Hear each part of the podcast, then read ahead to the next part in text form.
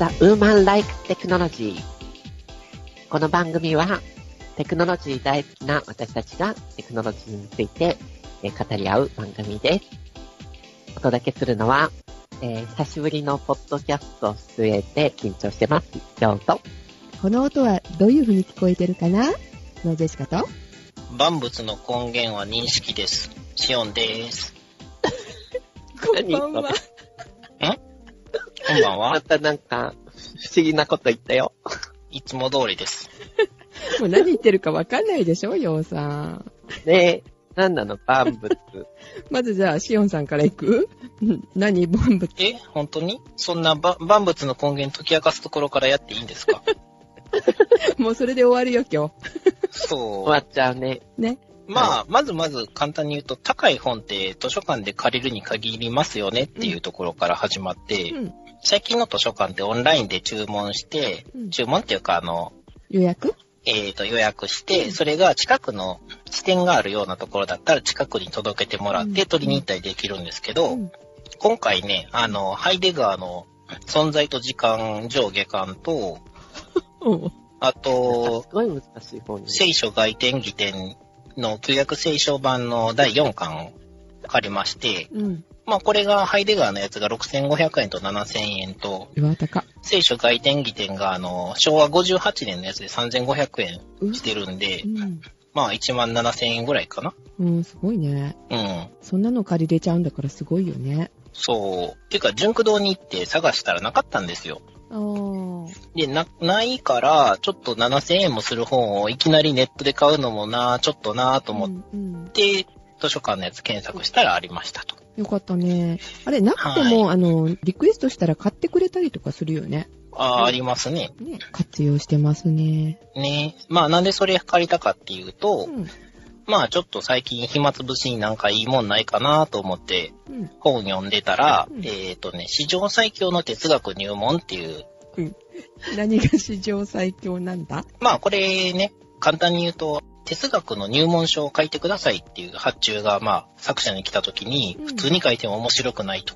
何かが足りない、なんか他の要素はないかっていうことで、うんあの、バキをミックスしちゃったっていうね。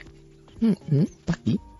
はい。バキっていうのは漫画のグラップラーバキっていう板垣圭介の作品から始まるいろんなシリーズがあって、最新はバキ道っていうわけのわからん漫画が今チャンピオンに載ってるんですけど、これ格闘漫画なんですよ。格闘漫画って言ったら大体あのトーナメントでね、どっちが強いんだみたいなのやるじゃないですか。うん。というわけで、あの哲学の思想でどっちが強いんだみたいなのをやっていくっていう。へえぇー、読んでないからよくわかんないけど、それと哲学書が。うん。その中で、あの、途中で出てきたハイデガーの存在と時間っていうのが未完で終わってるっていうので、うんなんか面白そうやなと思って探してたんですよ。へぇなかなかね、良かったですよ。古代のギリシアのところから西洋哲学始まって、どんどんこう、西洋哲学って割と続いてて、うん。いきなり一番新しいやつ見てもわけわからないのは、もう昔からの積み重ねがあるんで、そこから、あの、見ていきましょうねっていう入門書なんで、うん。うんこれ読んだら割かし、こう、流れが全部わかります。うん。ジェシカでも読める？まあ、全然読めますよ。哲学といえば私はあの、ソフィーの世界ああ、ははいい。はい。あれは読んだ。うん、ううん。んあれもそういう感じだよね。昔、ずっと最初の頃の哲学から最近の哲学までをソフィーっていう女の子のストーリーの中で、こう、紹介していくっていう話だけど。うん。そうですね。で、まあ、冒冒頭のやつに戻ると、その昔の古代ギリシャの人たちはターレスとかから始まってう、ん。万物の根源アルケーって言うんですけど、うんちなみにアルケーのテクネーだからアーキテクトっていう言われる言われがあると、あーーというのも、うん、根源のテクネ技術っていうのがあるとも言われてましたね、確か。へーえテクネかっこいいな。テクネ。名前変えようかな。ザ・ウーマンテクネ。ウーマンも変えましょうよ。ざあまあ、というわけで、古代の、あの、西洋哲学は最初にあの、万物の根源っていう、この世界を構築する根本的なものは何かなっていうのを探るところから始まりましたっていうので、うん。万物の根源は水であるって言ったり、うん。火であるって言ったり、うん。あの、四大元素であるって言ったり、その中には、あの、アトムである、原子であるって言ってる人もいたりとかね。えあ、その頃の原子ってもう概念があったの？っていうか、2000, 2000年経った後に、最近の科学で見つけた一番ちっちゃいと思われるやつに、その頃の人たちにあやかって名前を付けたっていうののが正解なんですけど、うんうんうんっていうのがあって、結構ね、その現代にも通じる、あります。まあ人間ってああんま変わってないですからね。思想とかをもう2000年前に構築してたんだなっていうのが。うん。で、まあ読んでて私が思ったのは、まあ万物の根源っていうのは、あの人間の自分自身が観測する、認識するところから全て始まっていると思ったので、まあ、それに引っ掛けて発言しましたよということですね。なるほど。難しい。難しいね。ね。そうかな。え、だって認識できないやつはないも同然じゃないですか。あまあまあ、うん自分が認識するからあるのであって、認識してなかったらないのも同然みたいな。うんうん。そうそう。これあの、全然別の話で、あの、某養老たけしっていう人が書いてたあの、バカの壁とかね、うん。書いてた人が、あの人、虫好きなんですよ。虫？ちっちゃい虫とかが好きなんですけど、うん。普通の人にとっては、そんな何にもない虫だけども、その人が見たら、お、これはすごく珍しいとかってなったら、うん。普通の人にとってはただの虫であるんだけれども、うん。こうなんか細かい分類名がついた珍しい虫とかってなってきたら、その人にとっての存在が変わりますし、うん。そもそも目に入らないかもしれない。うん。じゃあその人が認識できないものはないも同然ということですよね。ああ、なるほどね。なるほど。はい。なんかすごいウーテクで難しい話から始まってしまいましたが。難しい話から始まってしまった。ねだからこれから言っていいのって先に聞いたんですけど。いいよいいよ。これから入ってきてみんな。はい。はい。え、ちょっと置いてきぼり感がある、あの、はい確かでございますが。はい。はい。えっと、はい前回も入ってもらってるから、もう聞いてる人は、あーって思ってくれてるとは思うんだけど、改めてご紹介したいと思います。はいえー今日からスタッフとして、桜ジオの、あった桜ジオのスタッフとして入っていただきました。はい。りょうさんです。いらっしゃい。あはい、こんばんは。改めまして、こんばんは。前回の話はしないでって感じ。うん、酔っ払ってたもんね。だいぶ酔っ払ってましたね。ねなんか、同じこと何度も喋ってた感じ。うん。なんであんなの配信したのよって先ほど、あの、ジェシカ叱られましたが、うんは面白かったので、配信しちゃいました。はい。はい。ー心が広いからです。あ、そう？そうね。意地悪なんじゃないの？そうね。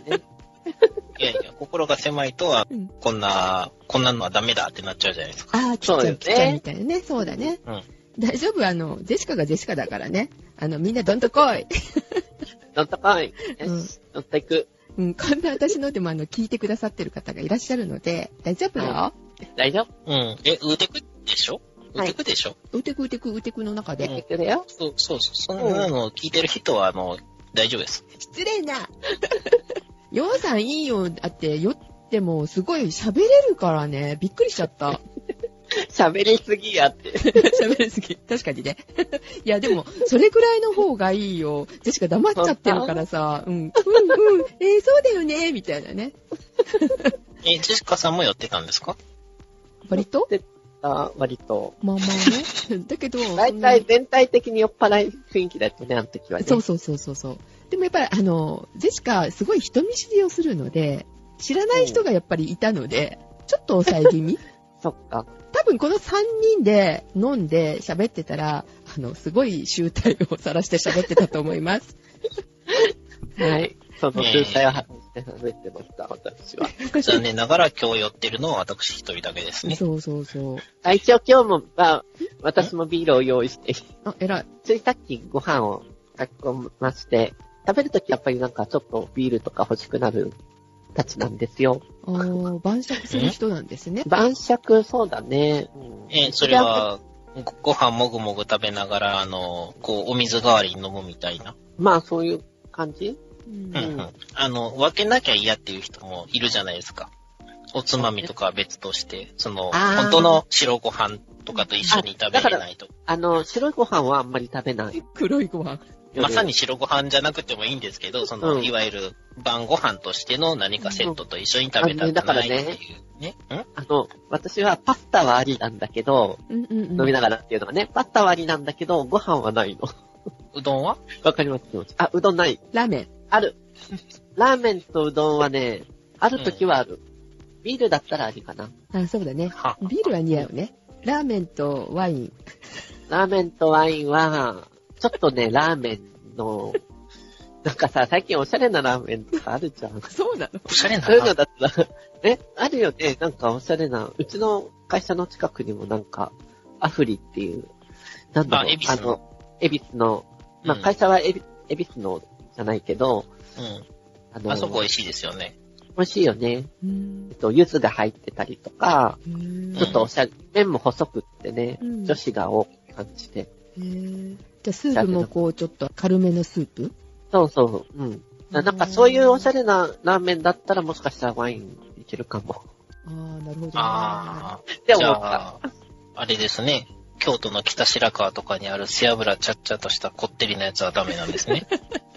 そうですね。似合わないアフリね。は、アフリはね、かなり美味しいなと思ったんですけど、今のところ一番美味しいと思ってるのは京都のマスタニっていうラーメン屋さんのラーメンが一番美味しいですね。あこの間行こうと思ったの、マスターに。あの、東京にもあるでよ、ようさん。あ、本当に？じゃあ今度行ってみる。東京駅の近く。どうかな、じゃあ行ってみる。うんえどうかな？やっぱり本場がいい、えっとね、マスタニが京都駅の駅ビルの中のラーメン工事っていう、まあなんかね、そっちで言うと、横浜ラーメン博物館みたいな感じのいろんなお店をね、出店させているところがあって、そこに入ってるから、あ、わざわざ北白川まで行かんでもいいやって一回食べたんですけど、うなんか違うってなって、うん。まあ、確かにそれ系の味ではあるんですけど、なんかが違うってなって、逆にもう一回あの、本店に行きたくなったっていう。あやっぱりほら、お水とかで違ったりするよね。うん。ああ、ね、ラーメンまあまあ、ただ、ね多分それっぽい味の、もしあれでも、本店はこういう系統のもっと美味しいやつなんだと思っといてもらえればいいです。うん。なるほど。はいちょっと行ってみるじゃん。はい。はい。ポッドキャストは最近、ヨウさんははい。出てなかったよね。そうですね。超久しぶりですね。あ、えっと、一応自己紹介っていうか、はい話すと、うん。もともとクリラジっていうラジオ局で、あうん、シオンさんもそうだよね。そうだよ、ね。二人とも。え、違いますよそう。だよね。あれ？私は違いますよ。そのひねくれたの話。いや、ひねくれじゃなくて本当に違うって。一応、クリラジには参加してるけども、その前にやってましたんで。そうですよねう。んあの、はい三人組でやってたんですよね。そうそうんうんう。それがそのままスライドしたっていう。いや、でもね、お二人ともクリラジに所属しそうてて、ですね。ね。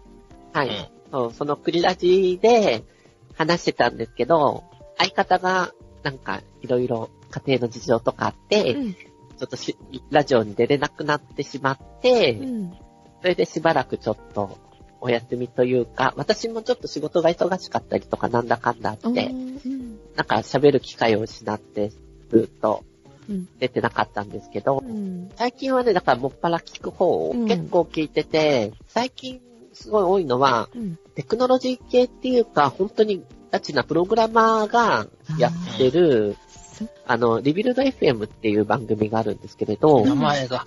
うん。そう、その番組がね、すごい、やっぱりプログラマー、あ、私はプログラマーという仕事をしてるんですけれど、うん。あの、プログラマーにはすごく人気があって。で、その番組をずっと聞いてて、で、最近はね、やっぱり、そのみんなリビルド聞いて、うん。ああいうのやりたいって言って、プログラマーの人が、プログラマー向けに、ポッドキャストをやるっていうのが結構流行ってるというか、いくつかそういう番組があって、うん。でそういうのばっかり聞いてますね。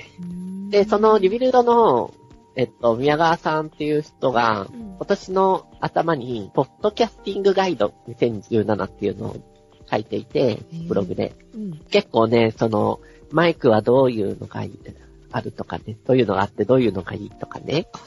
ううん、機材の説明ですね。こういう機材が必要だよとか、なんだ。で、その機材の中でも、例えばダイナミックマイクがどうとか、コンデンサマイクだとこうだとか、うんっていう話とか、ミキサーとか、ミキサーはないか、レコーディング、録音、あ、そう、スカイプ録音の話も書いてますね。の仕方とか、うんそう、いろいろ。編集ソフトとかは？編集ソフトはね、宮川さん使ってるのは普通の音楽編集用のソフトを使っていて、 GarageBand とかロジックとかを使ってるって書いてありますね。うんなんかマッキントッシュっぽい。うん、Mac 使ってるので、うんやっぱり。が。あそれは勉強になりますね。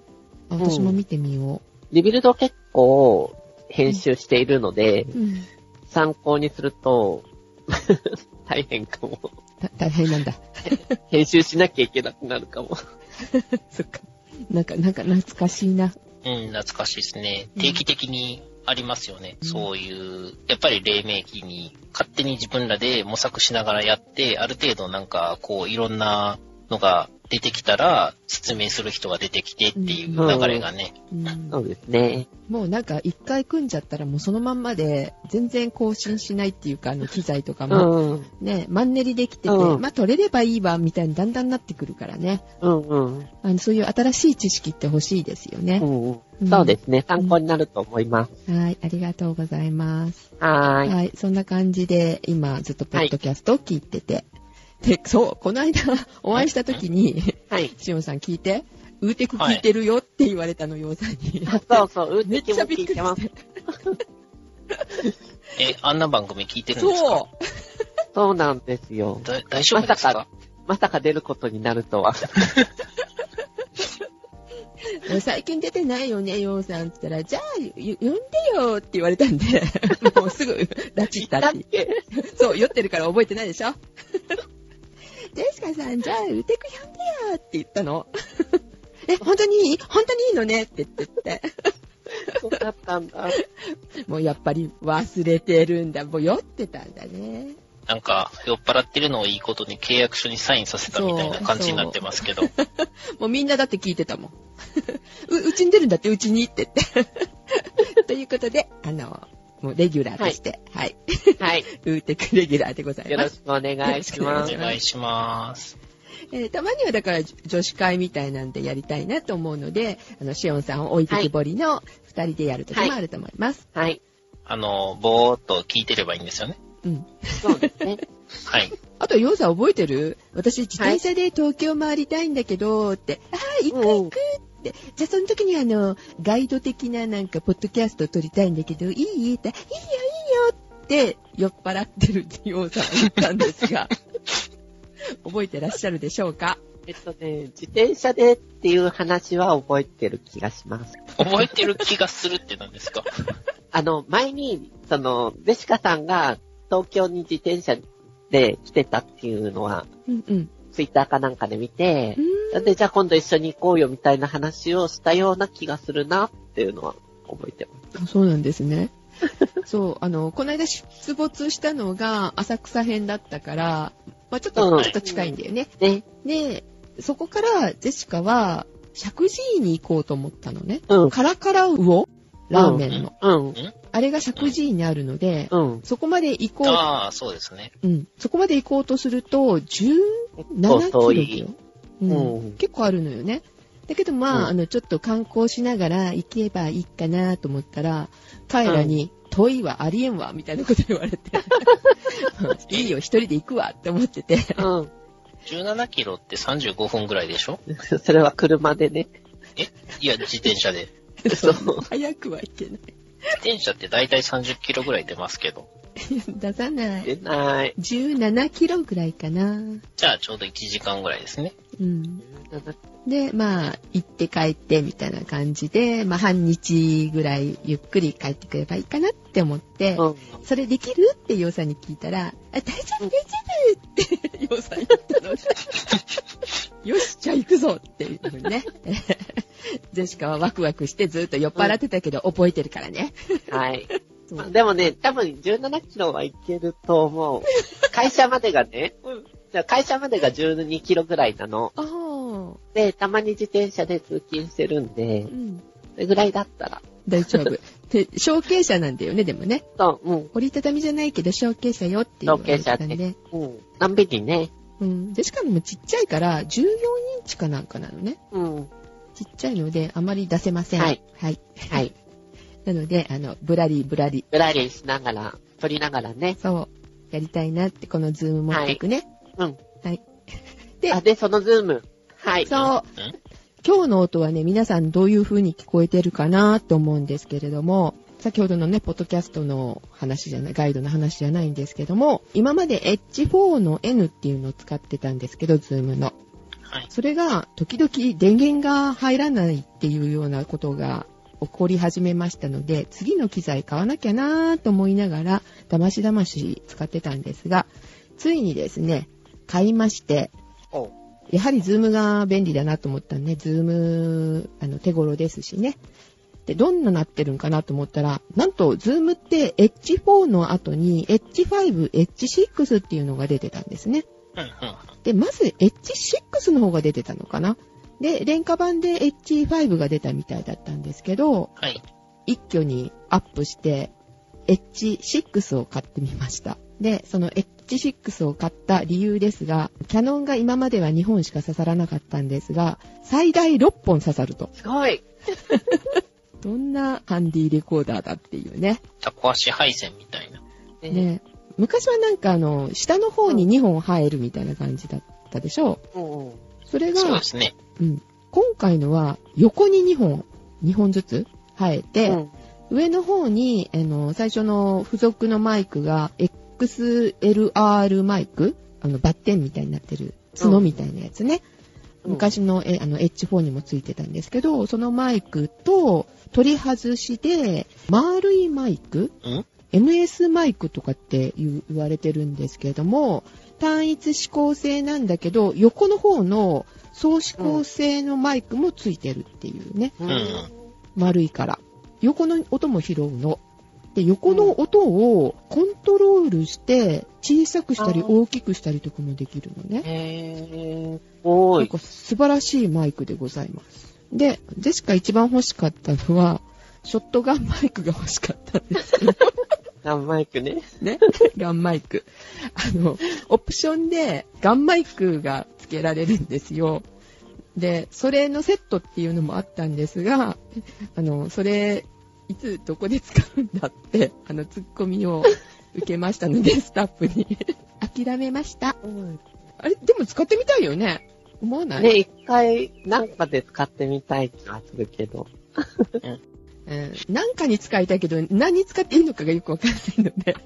鳥の鳴き声取ったりする人たちは使うよね。そうそうそうそう。鉄の人とかあう。うん。あ、鉄の人ね。も。うん。電車の音を取ったりとか、うんあと、まあ、あの、コンサートとかの、音楽の、うん、練習とかに、まあ、使うらしいんですあが。れでしょ？ん？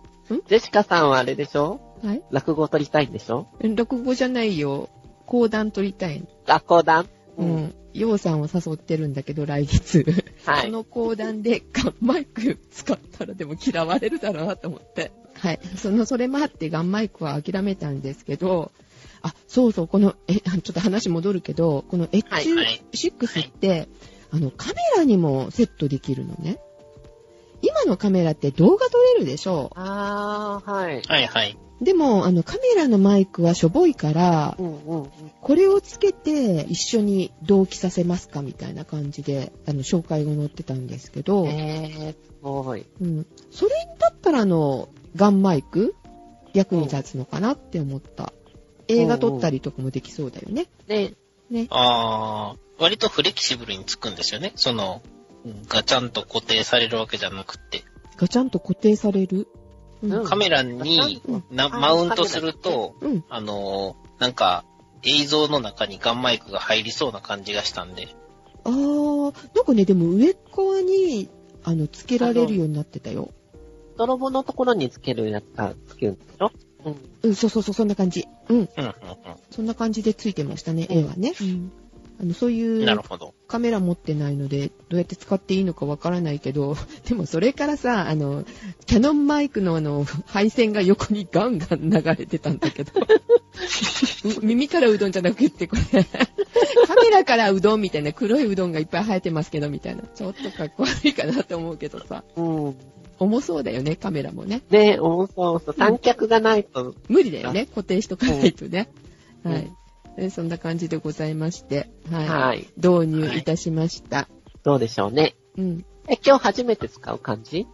うん、この間、あのー、楽八さんの寄せの時に使ってみたんですけど、うん。で、その時に持ってったのがね、マイクが、まあ、キャノンのマイクだけど、うんコンデンサーマイク持ってったのね。ああ、はい。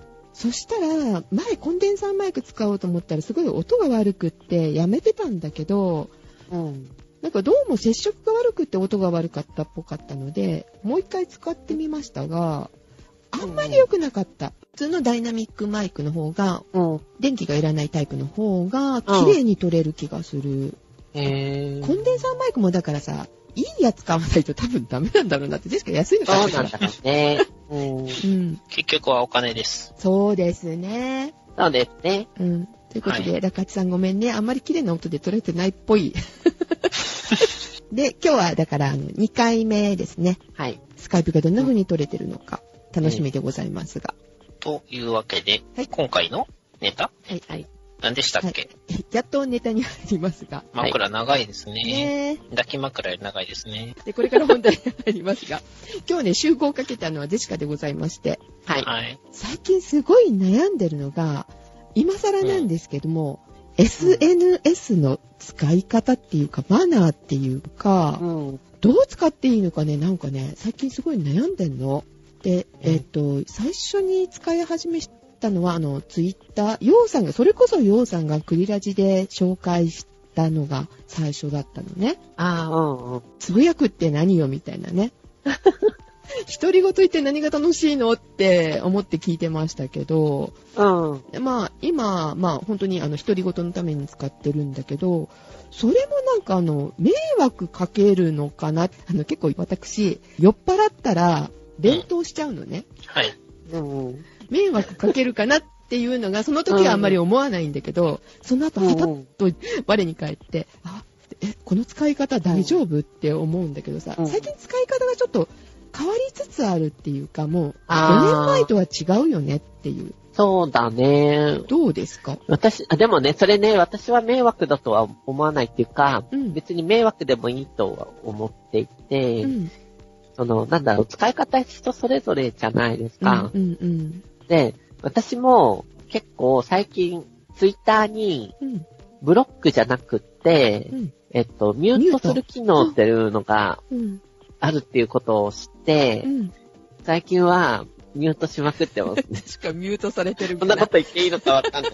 してないしてない。ジェスカさんは大丈夫なんだけど、うんあの、じゃああの、私、苦手な話題とかがたまにはいはいはいはい。あったりとか、あと、あの、アニメの話とかかな。アニメっていうか、うんなんかよくわからない話題が多い人は、なんか、で、すごく数が多いとか、うん。そういう時は、なんかミュートしちゃうんだけど、うんで最近そのミュートするっていう機能を知って、あ、すごいタイムラインが見やすくなったと思って。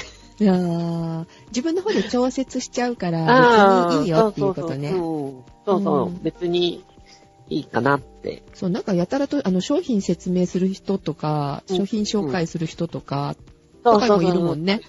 ね。うん。えーあんまりテレビネタとかあんまり興味ないんですけどって思ったら、うんミュートにしちゃうみたいな。そうそう。シオンさんどう？何を言ってるかがさっぱりわからないです。シオンさんフォローしてないから。え？シオンさん誰もフォローしてないものね。え、そうなの？ああ、そう、そうですよ。え、つぶやいてはいるの？そいや、そんなには、まあなんか思い立ったと時に、ふわーってなんか、あの、多分なんですけど、他人が見ても何のこっちゃわけわからんことしか言ってないと思うんですけど、はい。はい。多分ミュートしてるかもしれない。うん。わかんないことばかりを言う人とそしてミュートされてる気が。連投はしてないもんね、でも。う。するときはまあ、連続では出しますけど、それでもまあ、10個以内ぐらいですよね。だよね。140文字だとちょっと少ないんで、る。うんうん。単純にあの文字数足りないから続けて書いてるっていう程度の。うんうんだから、ミュートの機能を一番最初からずっと使ってるのと同じなので、ね、あの、ポリシーなんだよね。フォローしないっていうね。えー、そしかもフォローしてくれないの？しないって言われたから。あの、まあ、でも、あの、やりとりはできるでしょ？うん。あそうそう、あの、ちょっと前に、あの、フォローし合ってない人同士でもダイレクトメッセージが送れることに気づいて、うんう。うんん。なんか増えたんですね、多分。機能が。あーむ昔できなかったんですよ。あ、DM 送れるの？メンションえっとね、じゃなくて、フォロー、フォローされてる人には、うん。えっと、だから自分のフォロワーには送れるんですよ、確か。あーあ、そうなんだ。なんか片側通行だったんですよ。なん だこのう機能って思いながら見てたんですけど、えんー、なんかリツイートも今難しいでしょ？え、そうなの？なんかいろんなリツイートあるよね。2種類あるよね。ただリツイートするのと、うんコメントつけてリツイートするのと。他にもなんかあった？こえれどうやって使うんだろうって思いながら、もしかしたらこのエコ本だけってことかな、えー公式は2種類。リツイート、コメント付きリツイートは昔からあるでしょ？うん。で、その他に、リツイートアズクオーテ ?Q-U-O-T-E それは引用ツイートってやつようね。ん、ですね。っていうことは、なんかその、リンクみたいにピッてくっつくのかな？うん、うん。公式であるのは普通のリツイートとそのクオートをしてリツイートするっていう。あー、だよね。コメント付きリツイートはまた別にあって、コメント付きっていうのは多分、ん？引用、引用がそのまま引用するってこと？多分ね、コメント付きリツイートは、あのーそのまんま載ってるから、えっと、140文字超えたら消えちゃうみたいなところがあるんだと思うんだけど、あのこのあクオートっていうのは、そのまんまがリンクみたいにピッチャってくっついてるから、見れるのかなって思うんだけど、使ったことないんだけどね。あ。うん。あの、ウェブサイトとか貼った時と一緒ってことですよね。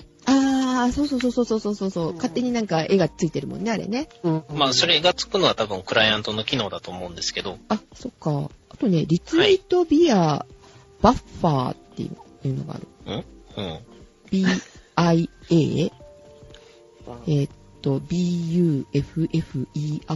なんだこれって思ってね。バッファーバですねッ。ファーから、バッファーから、バッファーって何？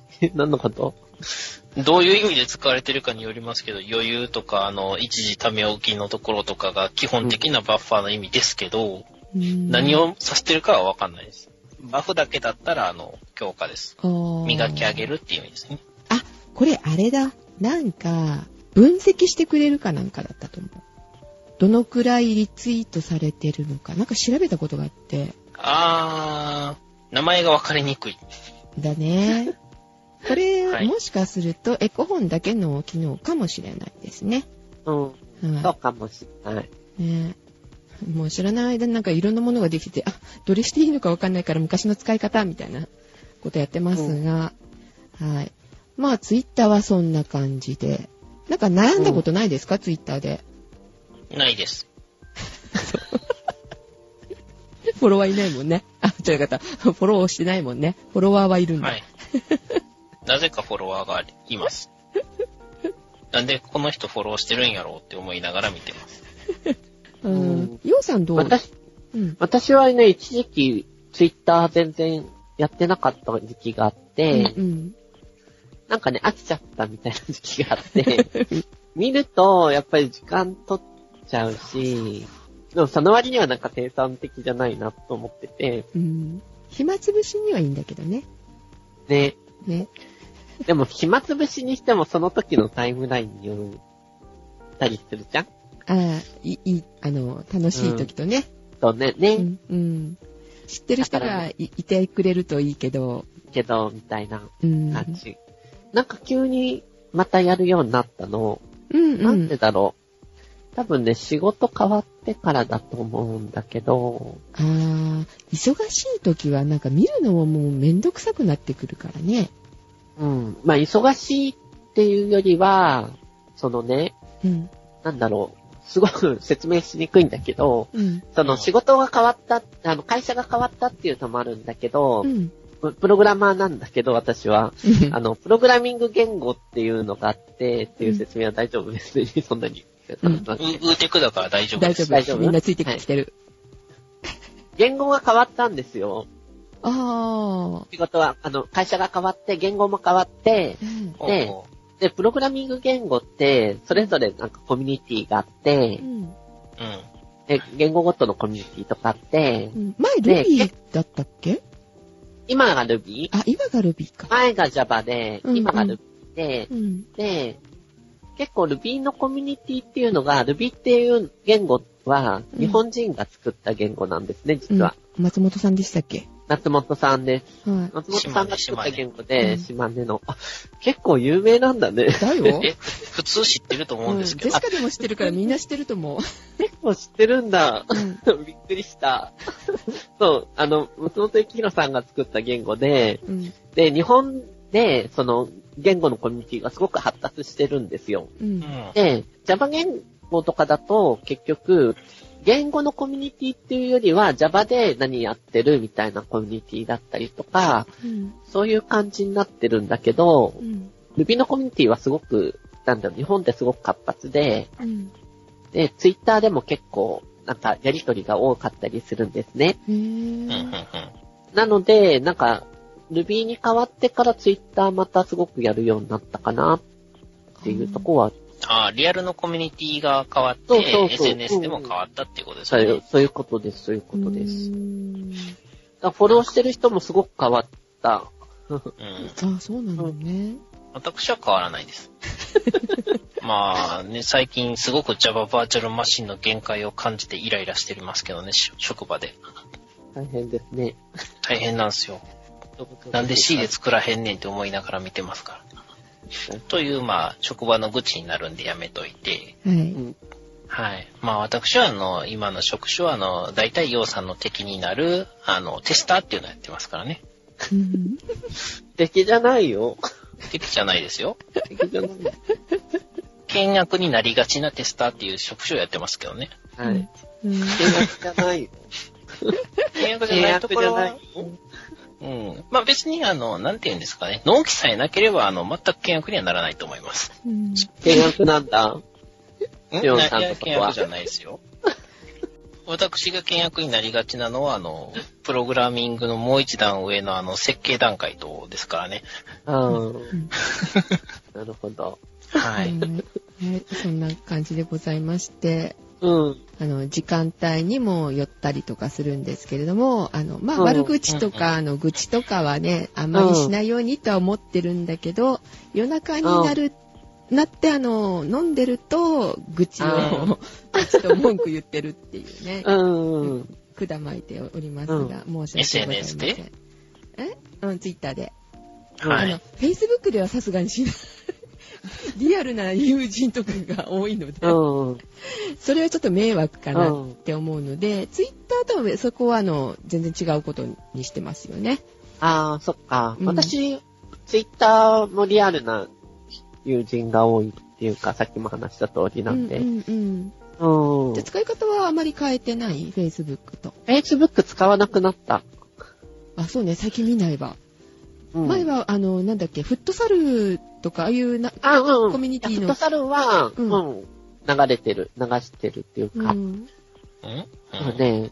だから Facebook はリアルの中でも、うん。よりリアルに近いというか、その、ね。うん。そのプログラミング言語的なも界隈じゃなくって、うん。本当に地元の人とか、うん。地元の飲み屋で会う人とかう、ん。うんなんか、そういう人が多いんで、うんなんか、なんだろう、あんまり深すなこと、やっぱり深すなことは書けないっていうか、うん。あと、なんていうの、そのエンジニアの的な発言っていうのが、うんやっぱりなんか、花書いてもなんか伝わんないじゃないですか。そうそういう人たちが集まってるからね。うん。なので、なんうか、Facebook はあんまり書かなくなった。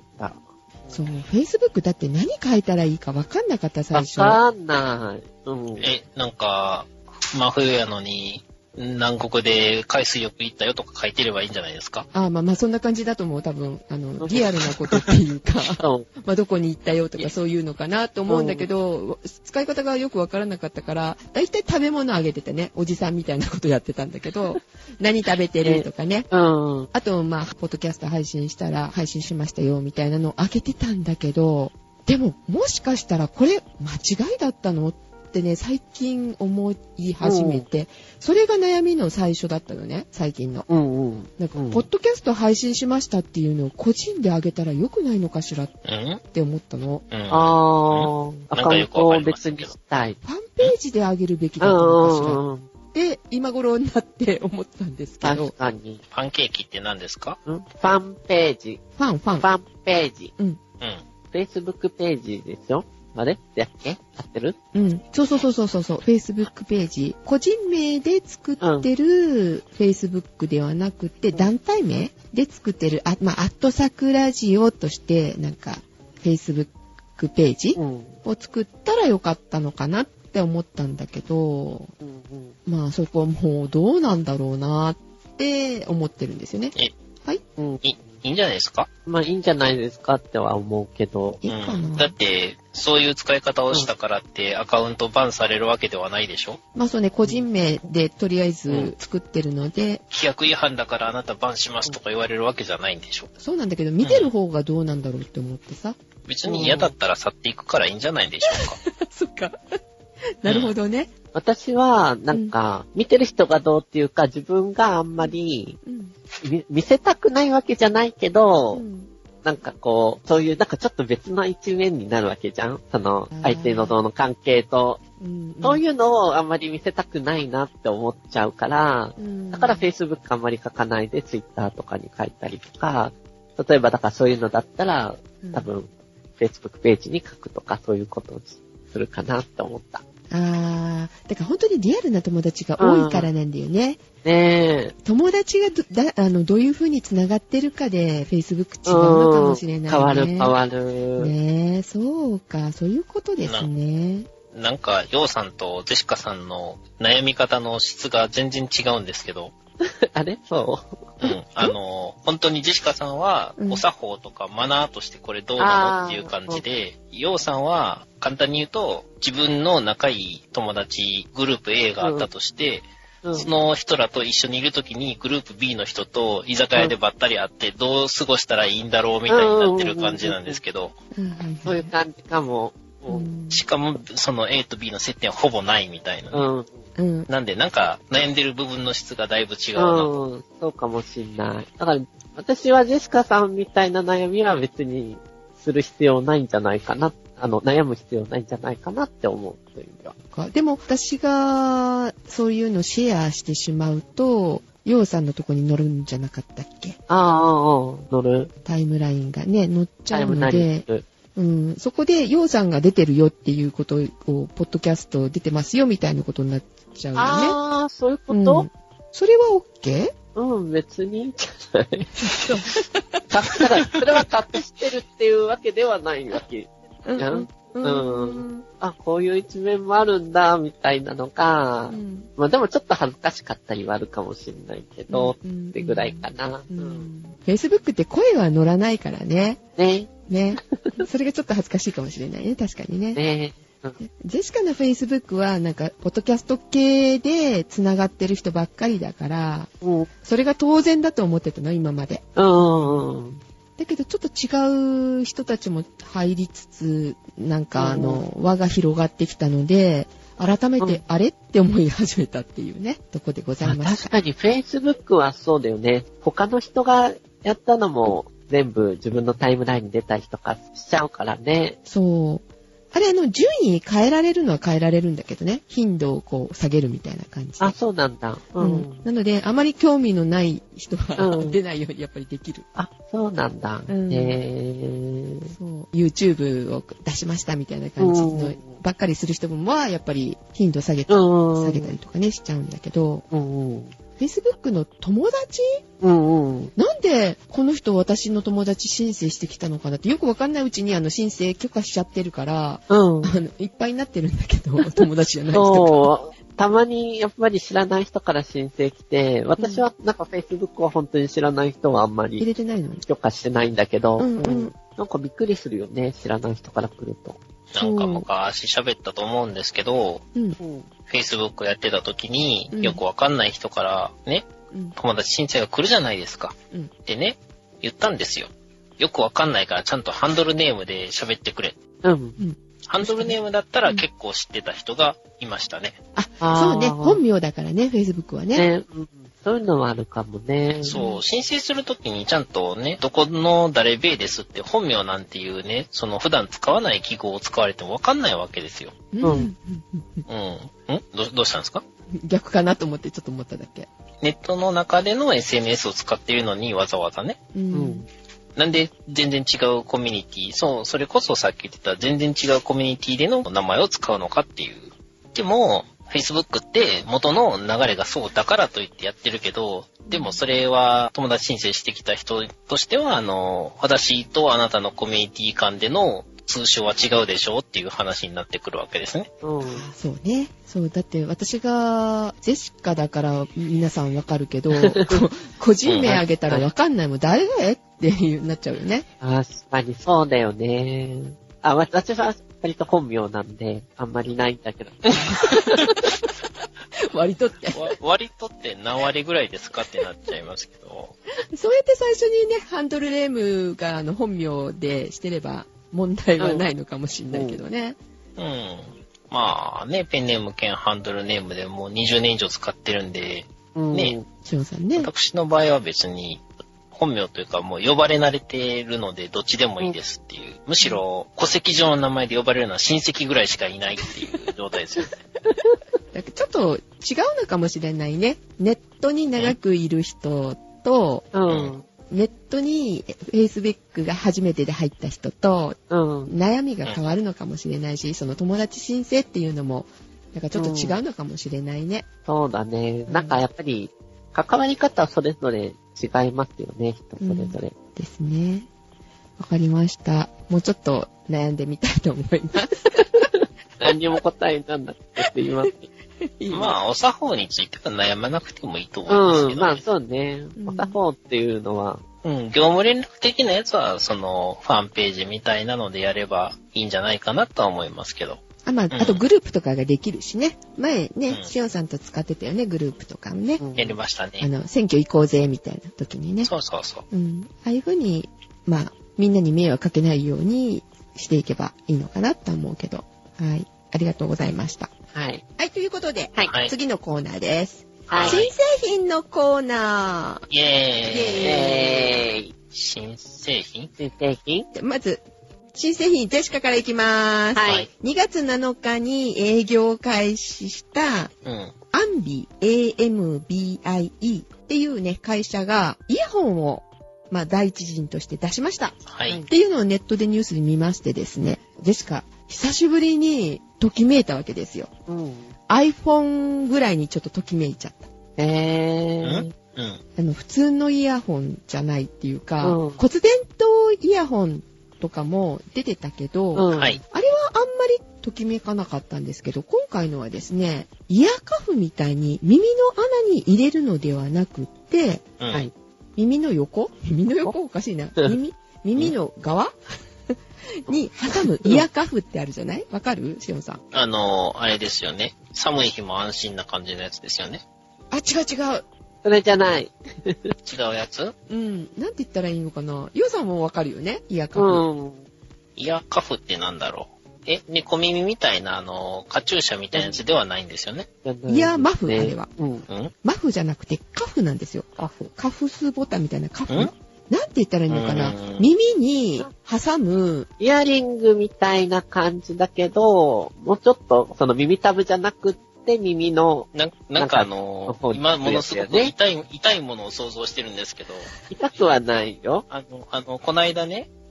夜中に本を読むときに電気つけてたらめんどくさいんで、あの、LED ライトのちっちゃいクリップがついたやつをどこに挟もうかなと思って、耳に挟んでみたんですけど、その時のを思い出した。まあでもイメージはそんな感じだけど、そうちゃんと痛くない程度に挟まるやつね。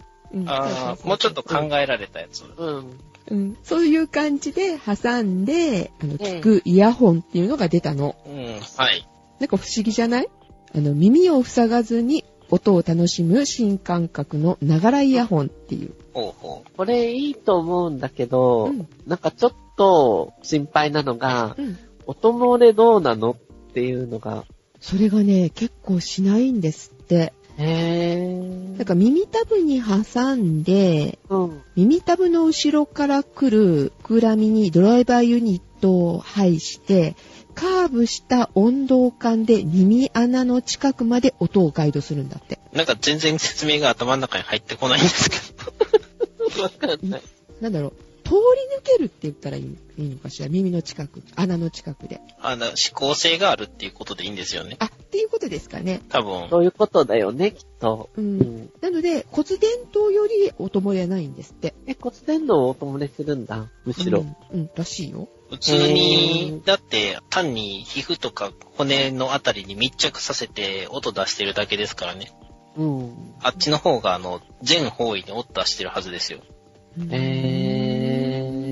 あの、さすがにシーンとしたとこで聞けば、それ音は聞こえるけど、うんまあ、生活音があるようなところであれば、うん大丈夫えー。だってこれ、ほら、周りの音も自分は聞こえるわけじゃんそうなの。で、うんなおかつ、音漏れなくって、ちゃんと聞き取れる音で聞けるんだ。うん、そう。耳を塞がないかすら。ごい画期的。でしょ？でしょ、周りの音が聞き取れて、会話も聞こえるから、なんていうの、あの、店内にお BGM が流れてますよ的な感じで聞く？ああ、うんうんうんうん。これ、これいい。お音楽はいいんですけど、ポッドキャストには向かなさそうですよね。え、人と話ししながら別の会話が聞こえてきたりとかしたらわけわかんなくなりません？うん。だから私結構、いつもヘッドホンをして、ポッドキャストを聞いて、しながら歩いてるのね。うんうん、はい。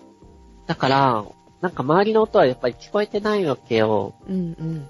はい。危ないかなと思いながらも、うん。あなんか、だから、うん、移動中とかはいいんですけど、うん。他の人となんか会ったりとかするときに、まあ、めんどくさいからつけっぱでとかなってたら、会話が混じってわけわかんないことになりそうだなというだけなんああ、ですけど、そうなのかな。私、あ、でね、そのね、ポッドキャスト聞きながらヘッドホンして歩いてて、で、コンビニとか入るじゃないですか。うん。で、コンビニでレジするときは、うんうん。片方だけずらすの。耳を。うん。はいはいはいはい外すと、ま、めんどくさいし、うん聞こえないし、だから、うんずらすの。で、ずらしてお会計して、うんでもそのぐらいの会話だったら普通に結構できるよって思った。うんよっぽど音を大きくして聞かなかったらできるかな、多分、洋さんの使い方だったらちょうどいいと思います。うん会社の中にいて、会社でヘッドホンしながら。仕事の話をするっていうのはちょっとごちゃごちゃになっちゃうかもしれないけけど、まあ、そういう、ヨウさんみたいな使い方であれば、OK かな、うんみたいな。あと、自転車に乗ったりとかするときはいいよね。そうですね。そうだね。まあ、あの、基本的にダメって言われてるけど、これは OK になるかもねって思った。これだったら OK な気がする。確かに。ねていうか、基本的には音聞こえなかったら危ないだけなんで、聞こえるんだったらいいんじゃないですかね。ねいい気がする。で、なんか、これを使った人の感想がネットに載ってたんですけど、うん。耳から離れてるから、何もないとこから音が流れてきて、しかも自分にしか聞こえていないっていう、ななんとも言えない浮遊感があるそうです。ちょっと体験してくる。それは他の人に聞こえていないのは関係ないんじゃないですか？まあそうだけど、なんか不思議な気がするってだってことね。それはそう思うだけで、うんだから慣れちゃってなあの、すぐ慣れちゃうから、そういう感動はなくなるっぽいんだけど、最初はなんか、え、これ私にしか聞こえてないんだって思ったら、なんなんかワクワクしない、うん、うん、うん。わかるわかる。うん、まあ何もないところから音が来るのはちょっと楽しそうな感じはしますけどね。ねで、あと、いいのがね、コードが擦れたりとか、タッチノイズとか、あと、イヤホンだったら耳に入ってるから、自分の音が聞こえるじゃない？呼吸音とか、うんうんうん。ああいうことが聞こえることがないっていうことらしく、快適だそうですよ。あと、耳を塞いでるから、耳に汗をかく人がいるらしい。あ蒸れにくいということで、うん。あと、ちょっとあの、汚いんですけど、耳垢がウェットな人にも向いてるかなって。ああ、それはあるでしょうそうね。だね。うん。あ、あと、ジェシカは耳が痛くなるのね。合わなくて、カナル型は。わかるわかる。うん、うん。うん。あれがないっていうのも魅力的だなって思った。へーああ、あの辺割と削ったりして自分でカスタムしてますからね。すごい。ヤスリとクリップがあれば誰でもできますよ。そうなんだ。で、最近のはほら、外国から入ってきたやつって、あの、アタッチメントこう変えられて耳の大きさに合わせてみたいなことがなってるじゃない ?3 つぐらいついてたりとかするんだけど、あ、うん、あるあるある。。ね、あれもやっぱり、あの、日本人の耳に多分小さいのかなと思うんだけど、うん。あの、耳鼻科でジェシカ、耳の穴見られ、見られて、あの、先生に、まあ、見てもらうから見られるんだけど、うん。小学校3年生ぐらいの耳の穴だよって言われて。え、どういうこと？ちっちゃいってこと？ちっちゃいってこと？うん。だから、あの、余計にいけないのかなと思うんだけど、痛いのよね、イヤホンが。あうー。でも、じゃあ、ないのある。うん。じゃあ、ジェシカさんもいいかもしれないですね。うん。うん。ということで、はいジェシカ、買おうと思いました。はい。はい。おいくら万円だと思いますか？私見ちゃった。見ちゃったんだ。え、これどこ？ドライバーユニットはソニー製です。ソニベンチャー企業が作ったんですよ。ーうん？うーん、うーん、うーん。なんかわかんないけれども、安くて8000円ぐらいだと思います。ね？え。そう、1万円ぐらいするかなってジェシカも思ったの。ねすると思う、これ。え。そしたら、価格が税込みで5940円。おう、安い。安い。めっちゃ良心的でしょ？で、そのアンビーの直販サイトも販売してるんですけど、うんあと、あと、ツタヤ家電うん。とか、ロンハーマンロンハーマン。うん。うんチャーリー・バイスっていうのかな、うん。うん。ーバイス。とかに売ってるらしいです。新宿伊勢丹。あ、そうなのね。ロンハーマン会社の近くにある。あ、いいの。あの、ジェシカの近くには何もなかったので、直販サイトを覗きましたが、6色あったん。ですけども、完売してました。すぐ。あ、本当に。うん。で、あの、予約は受けてくれてたので、予約をしましたう。ん。3月ぐらいに来るみたいです。あ、本当ヨウさん。近くだったら見てきたらいいよね。ちょっと見てくる。うねん。在庫があったら買ってくるってことですよね。え。うわ、先越されるのか。ち。まあ、こういう時はリアル店舗に在庫があればもそうだね。こっちの方が早いかもね。いや、久しぶりにときめいたうんうん。家電製品でございました。はい家。電製品？うん。う、新そうい製品う時に来まと、すね。ねうん新製品といえば、はい。おやつのね、チロルチョコで、うん。モーツァルト味のやつが出てたんですよ。あ、モーツァルトってあの、お酒なのモーツァルト？いえ、音楽家の。あ？え？あ？食べれるのか、モーツァルト嫌だな。で、それがパッケージで何味っていうのが書いてあるところにモーツァルトって堂々と書いてあったんですよ。なんなんていうんですか？ビスケットとか雪の宿とか書くところにね。はいはい。これ何味やろうって思いながら買って、まあぜひ食べてほしいんですけど、食べたら、うん。昔の液体の風邪薬の味がしました。あ紫の、色甘いやつ？いや、紫色の、なんとも言えん、杏仁豆腐みたいな味のやつ。うん。あ甘ったるいやつでしょ？甘いんですかねそんなむちゃくちゃ甘いとは思わなかったんですけど、うん濃い黒に近い紫の。ーうん。わわかりますかね？わかります。液体の子供の時飲んだ覚えがありますがうん。なんだ、飲んだチョコレートのモーツァルトかと思ったんだけど。私もそれは思ったんですよ。あの、お酒のうん。リキュールでモーツァルトってありますからね。うん。美味しいのに。うん。と思ったら、なんか、なんか風邪薬みたいな味でした。風違うモーツァルト味だったんだ。はい。別になんか音楽家みたいな味もしなかったし、リキュールみたいな味もしなかったってちょっと残念なんですけど、ちょっと残念ね。えー探してみよう。あの、どこに売ってたの？セブンイレブンですね。あ、はーい。まあ多分、どこのコンビニでも大体置いてあると思うんですけどね。コンビニしか売ってないっていう製品結構あるからね。コンビニはね、あの、回転が早いんでいろんな種類を置けるんですけどね、うんうんスーパーとかになったら大量に仕入れなきゃいけないから、へんてこなやつをいきなり冒険で入れるわけにはいかないですよね。なるほど。で、ちょこっとだけ入れたら割高になっちゃうし、うんうん。そうなるとやっぱり売れなくって残っていくと。うん。そうそう、この間、コンビニでサークル計算クスがなくなる話したと思うんですけど、うんうんあそこのね、プライベートブランドのシェリエドルチェっていう甘味の。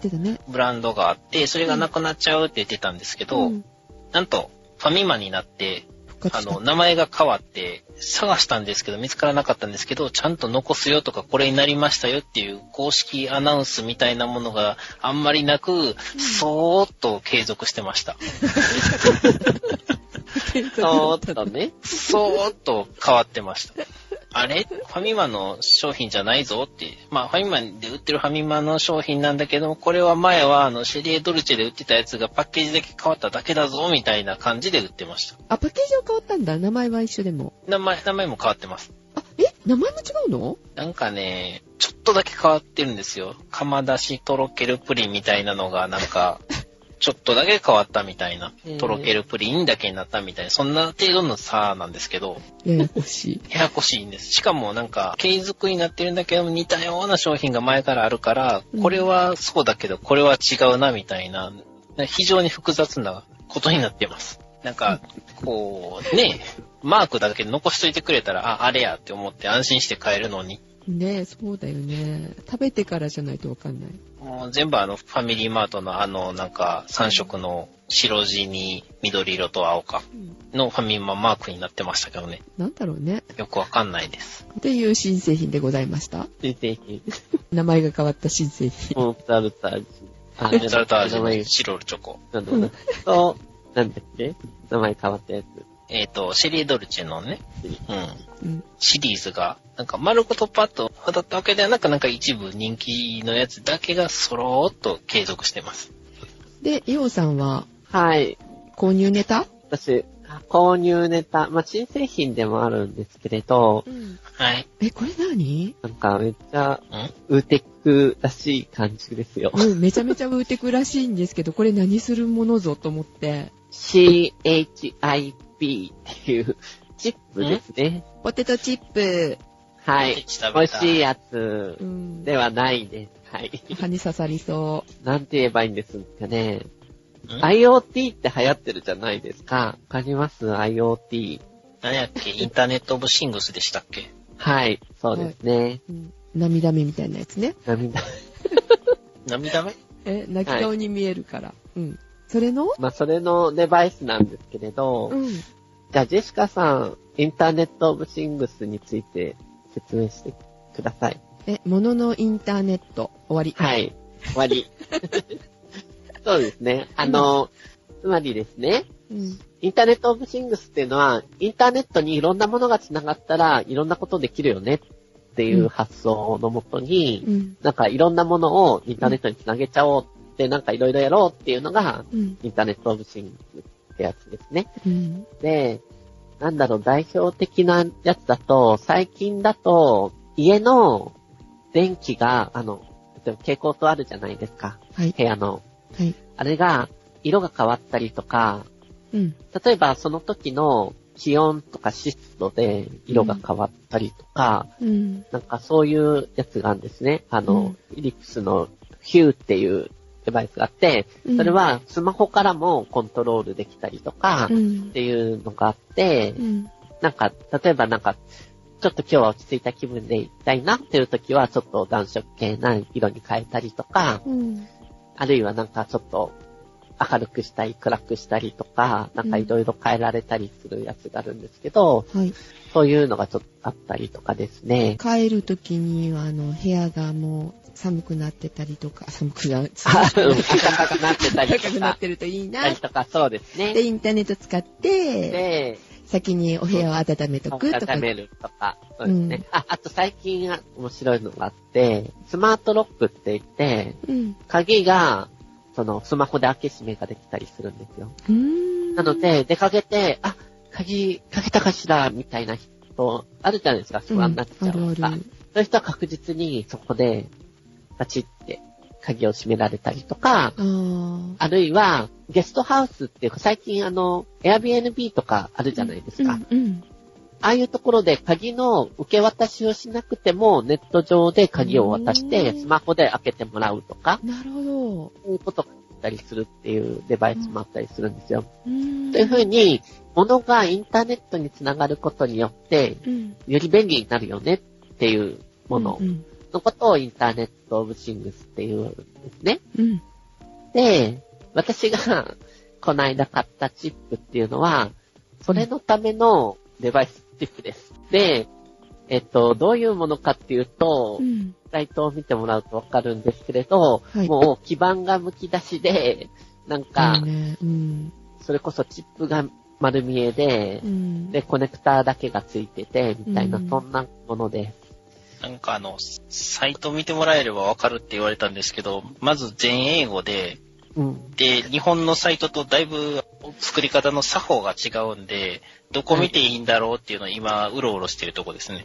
あ、まあ写真が出てるんで、とりあえず写真はい。でどういうことかとって。ととりあえずあの、カートのボタンを押すとチップがニョコって出てきて可愛いです。ほんと、ちょっと押してみよう。雪。あほんとだ。あ、ほんとだ。で、これ、何に仕込むの？これいろんなところに仕込めます。で、これすごいのは、うん。まあ最近結構こういうの流行ってるんですけど、すごいのは、大きさで言うと、多分10センチないな、8センチ、5センチぐらいの四角形ですかね。あ、そう、なんかリモコンがここにあの、コントローラーがあるんだけど、うん。ファミコンのコントローラーみたいな感じの。うん。それのよりちょっとちっちゃいかなぐらいの。大ぐらいの感じですよね。うん。で、そのちっちゃい中に、うん。実は、えっと、Wi-Fi が入ってるし、うん。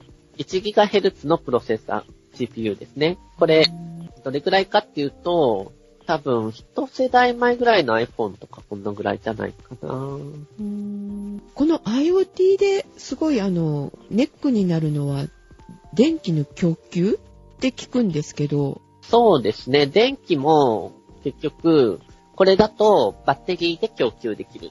うん。だから、スマホの中身のその通信部分がないぐらいのものです。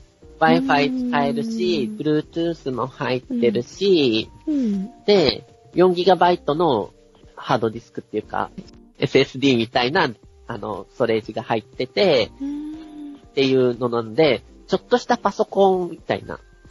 あの昔アトムの安いパソコンとかあったじゃないですか。ノート型の。あれよりはずずっと性能がいいぐらいですかね、今時の。だから。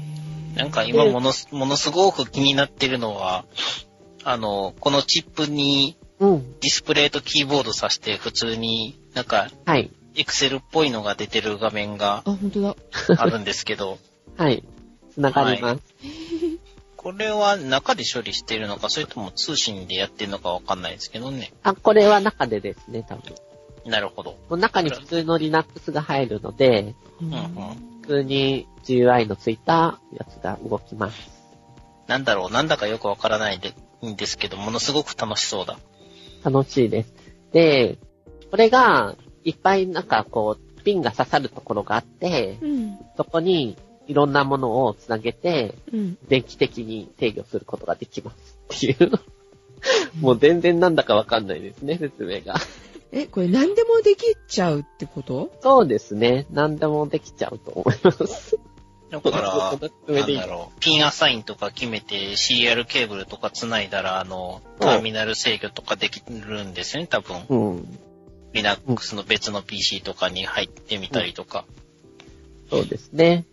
まあそういう使い方もあるし、なやっぱりでも本命は物とつなげるっていうところなんで、物とインターネットをつなげるっていうと、あ、そうそう、だからその物とインターネットをつなげるためのうん。間に仲介する役割をする子だと思ってください。うーん。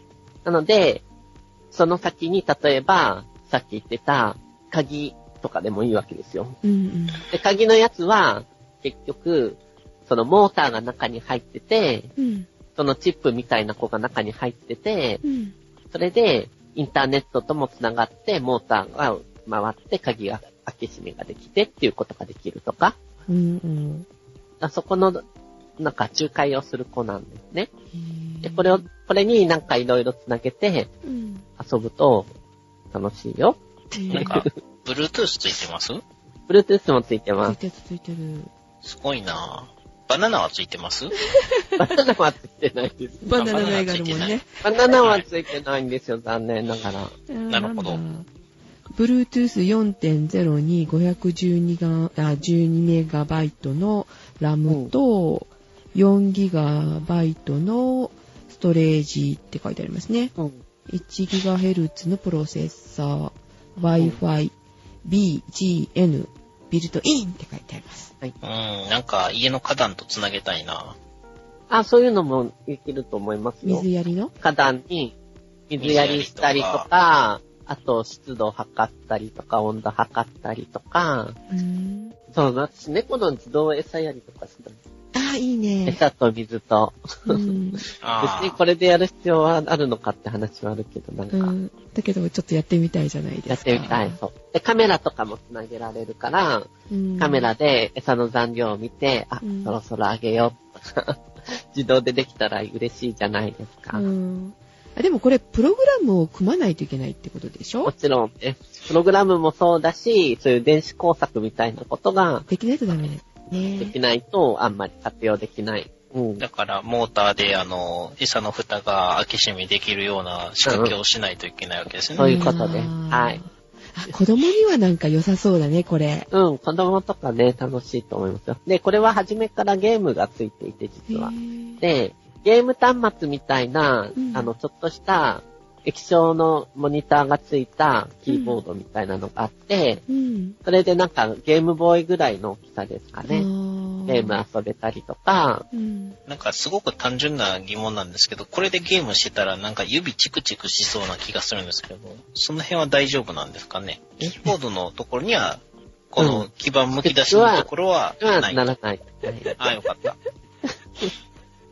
夏休みの工作にすごい良くない？そういう、うん、そういうの、そういうの。ぜひ、お子さんいらっしゃるやつは。ね、うん。いいですよね。そう。あの、一時期この手のやつで、この、も、もうちょっと前の世代っていうか、で、うん流行ったのが、うんあ。の、ラズベリーパイっていうのがあってう、ん。あラズベリーパイっていうのが、この感じの走りっていうか、そうですかね。ねで、それは本当に、あの、教育用として最初作られたんですよ。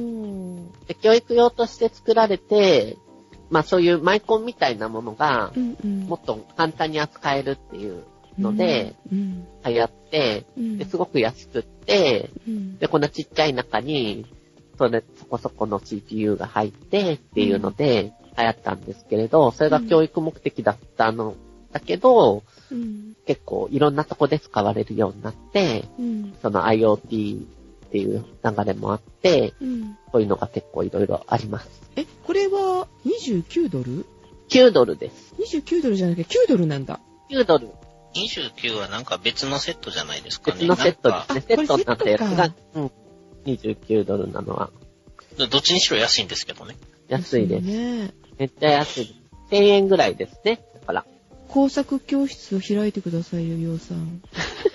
ジェシカ行くよ。そうですね。で、なんかし、これ、今、あの、職場でめっちゃ使えそうな感じがする。ぜひ使ってください。勝手に持ち込んだら怒られるから使えないですけど。楽しい工作ができます。すごいね、こんなのが9ドルとかで売ってんだ。そうですよ。びっくりですね。いい時代ですね。いいそうですよね時代ですねこれ考えたらマイコンってなんであんな高いんやろうって思いますよね。昔のマイコンに比べてすごい使いやす、扱いやすいしね。なんか最近私が遊んでいるおもちゃでした。はい。ありがとうございます。はい。はい。あ、めっちゃウーテク的やわ。どうしよう、ドウさんの方がはるかにウーテクっぽい。ねえ。女子が増えたし、やった。やった。お払い箱だ。バイバイ、しおさん。え、ということで、お届けしたのは、はヨウとジェシカですってなるんでしょ？はい。ね。ね。もうちょっと久しぶりでうん。ドキドキでしたが、はい。皆さん、良い週末をお過ごしください。お届けしたのは、ようと、ジェシカと、は久しぶりの2連休休みます。シオンでした。い、それでは、おやすみなさい。おやすみなさい。